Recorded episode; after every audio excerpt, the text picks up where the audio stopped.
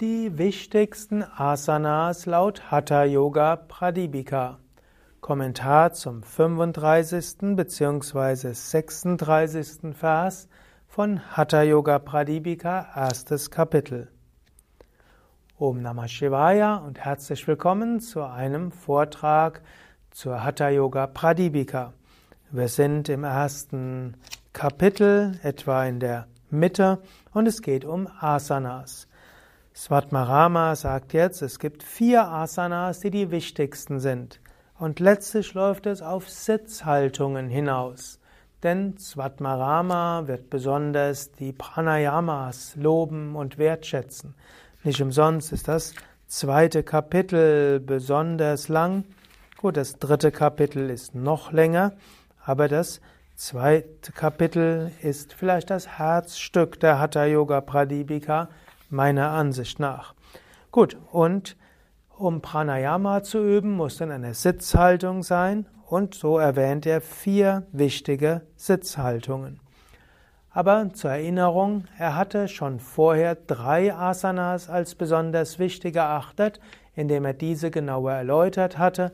Das war der Drehsitz, die Vorwärtsbeuge und der Pfau, also Matsyendrasana, Paschimottanasana und Mayurasana. Hier sagt er also, die vier wichtigsten Asanas sind Siddhasana, Padmasana, Simhasana und Bhadrasana. Von diesen ist die angenehmste und vortrefflichste Siddhasana, also die Stellung des Vollkommenen. Also zunächst, ich will sie zusammenhängend kurz erläutern und vielleicht sogar vormachen und dann werde ich bei den nächsten Malen über die einzelnen Asanas genauer sagen. Siddhasana ist von diesen vielleicht besonders bekannt.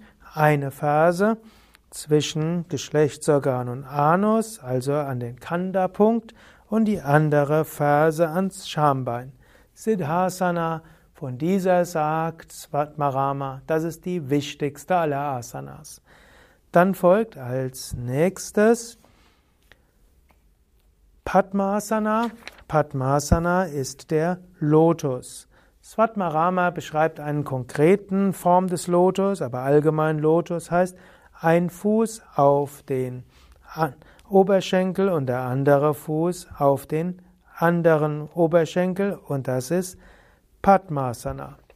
Die nächste Variation ist dann Simhasana und äh, Simhasana ist die Löwenstellung. Gut, die einfachste Simhasana kennst du. Du setzt dich auf die Fersen, du gibst die Hände auf die Knie, eventuell sogar die Handflächen nach oben. Du gibst den Kopf leicht nach oben und du streckst die Zunge raus. Und dabei kannst du auch einen Löwenlaut machen, was ich jetzt nicht mache. Du kannst auch einfach nur. Das ist also Simhasana. Und dann gibt es noch Bhadrasana. Bhadrasana ist die gute Stellung, die Stellung des Glücklichen. Und Bhadrasana ist auch eine Stellung, Stellung, die eigentlich so ähnlich sein kann wie der Lotus, indem du die Hände darum gibst. Andere wiederum sagen, Bhadrasana ist auch wieder eine Form von Vajrasana, der Kniehaltung.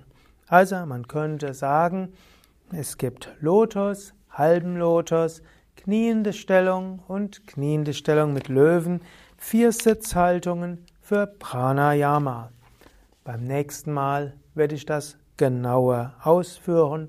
Mein Name Sukadev von www.yoga-vidya.de